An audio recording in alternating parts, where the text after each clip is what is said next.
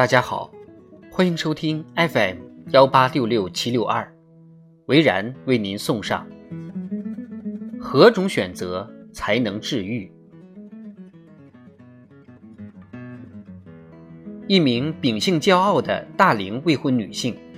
受到失恋与失业的双重打击后，有两份收入几乎一样的工作摆在她面前，一份是回到故乡小镇父母的身边。成为镇政府办公室的文员，另一份是留在大都市的独立咖啡馆，换上深绿色的围裙，当咖啡师的学徒兼服务员。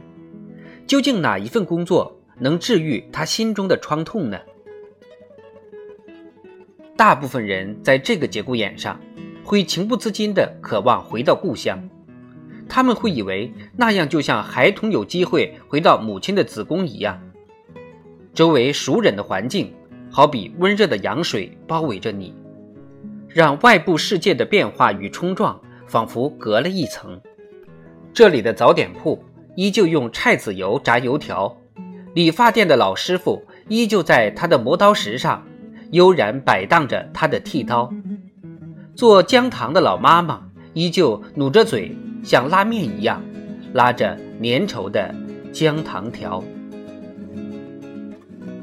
回到熟人社会的好处仿佛很多，从此有人关心你的午睡躺椅准备没有，责备你怎么可以用一杯黑咖啡代替早餐，议论你与才见了一面的相亲对象究竟啥时领证结婚。他们真心为你着急，因为你的小镇发小孩子都可以打酱油了，而热衷减脂健身的你。处处都像落魄的明星一样深受瞩目，孤独的晨跑受人围观与目送，快速的采买，一定有人打量你的菜篮，议论鸡脯肉怎么能算是荤菜，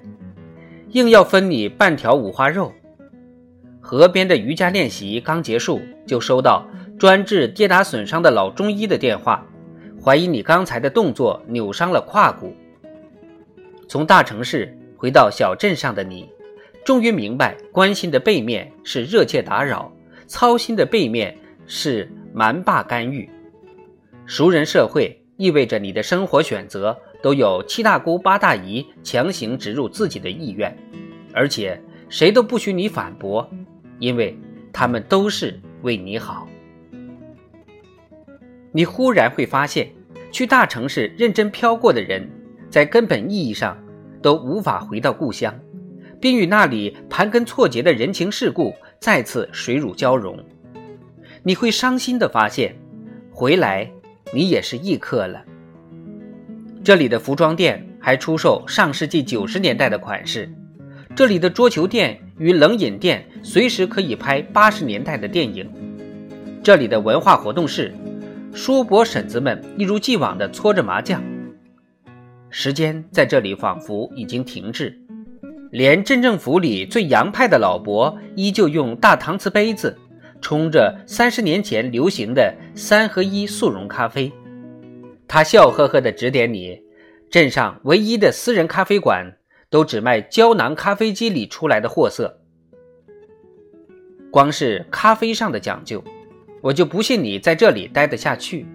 你迟早还是要回去的。就像一条在咸水和淡水之间游回的鱼，最终大部分时间会待在大海里。是的，大城市没有什么好，这里到处是规则。谋职要笔试、面试、心理测试，绝不会只相信熟人推荐。这里人情淡薄，邻居不会关心你晚餐叫了啥外卖。会不会发着高烧独自看诊？但这里容忍年轻人靠打游戏、设计手办过活，